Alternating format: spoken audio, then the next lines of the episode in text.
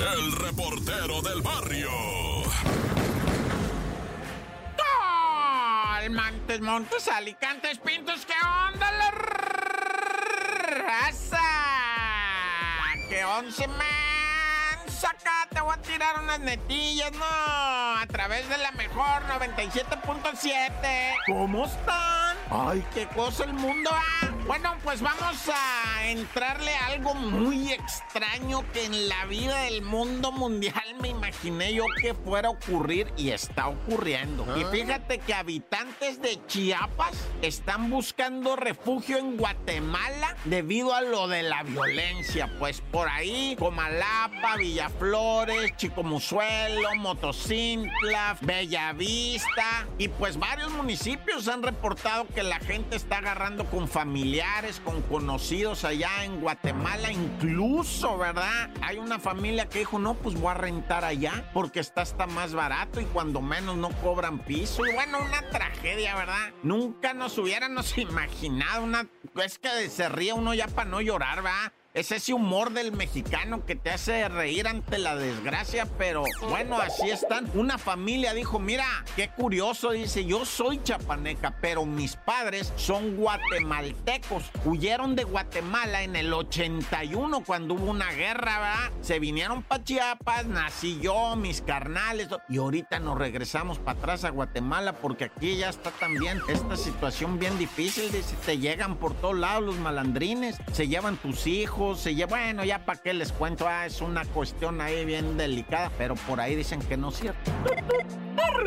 Y bueno, en Claquepaque, ¿verdad? La Fiscalía de Jalisco detuvo y vinculó a proceso un año a dos mujercitas que son carnalas. Una es la Madeleine y la otra la Melanie, que participaron en el robo a un maestro. Primero lo marearon al compa, ¿verdad? Ellas son amigas de otros malandrines, dicen, ¿verdad? Entonces ahí en Guadalajara no sé cómo estuvo que le doraron la píldora a un maestro, al cual lo carnearon, va, y lo fueron a meter a su casa y ahí lo vacunaron, le ordeñaron todo el cantón, ¿verdad? Más de 2 millones 600 mil pesos entre dinero y cosas materiales de alto valor económico se llevaron las muchachonas, la Madeleine y la Melanie. Y pues obvio se lo llevaron a sus amigos, ¿verdad? Pero ya están detenidas las dos y dice la fiscalía por vía de mientras un año en lo que se investiga, ¿verdad? Imagínate. Pero bueno, esto es para que más o menos raza se ponga las pilas, ¿verdad? Y no ande creyendo usted que llama la atención de las muchachas por lo guapo,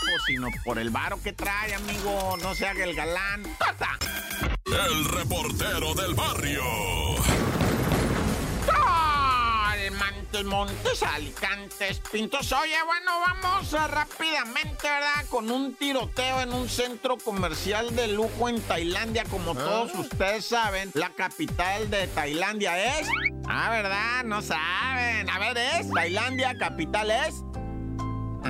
Ah, Bangkok, eso todos lo saben. El que no tenía oreja era Bangkok. Pero bueno, resulta ser que en Bangkok hay un centro comercial. Oh, ¿qué andas haciendo? Casi, casi, pues, o sea, le pasa un tren por en medio del centro comercial, una parada. Haz de cuenta que tuviera una parada el metro, ¿verdad? Bueno, pues en este centro comercial de Bangkok tan importante, ¿verdad? Este, resulta ser que, que se dieron de balazos. Bueno, más bien un muchachito de 14 años fue a tirarle de balazos a la gente ahí. Balació a 10 personas. Lamentablemente, hasta ahorita el reporte es de 4 personas muertas, 10 heridos. Insisto, el tirador es de 14 años. ¿Y por qué te platico esto de Bangkok y de Tailandia? Es porque hace, ¿qué sería más o menos? Unos 2, 3 años. 2020. 2020, un soldado igualmente mató a tiros a 30 personas, hirió a 57 en un ataque, ¿verdad? Que fue alrededor de cuatro lugares. Se movió el tipo desde un punto en una oficina hasta otro matando gente, dejando, como les digo, 57 heridos y 30 muertos. Un solo soldado. Por eso en Tailandia se ponen así, ¿verdad? Pero pues ya ves que esto está ocurriendo en cualquier parte del mundo. ¡Qué terror!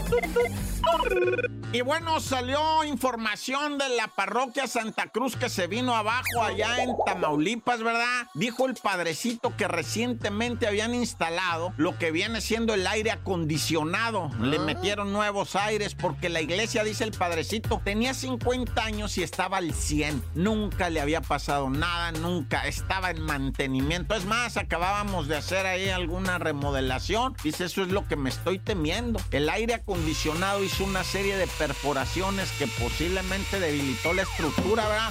Pero ya está la fiscalía por lo, el momento, eh, revisando esto. El saldo tristísimo, 11 personas fallecidas, una familia completa falleció allá dentro de esta iglesia que se le cayó el techo y las paredes encima. La gente, pobrecitos, 80 personas atrapadas. Hay 13 hospitalizados todavía, ¿verdad? Y esto fue el día que también una boda, una boda allá en Irak, se prendió el techo también. Fíjate, era igual, una tipo va, vamos a decir, tipo almacén, tipo salón de baile, pero la decoración del techo se prendió y la gente no pudo salir. 100 muertos en Irak en una boda. Novios salieron con vida, pero están traumatizados. La muchacha no puede ni hablar, la novia. Ah. Está con la cara ida. Dice, todo eso es nuestro culpa. 100 personas, 100 de los invitados murieron. Ay, ya.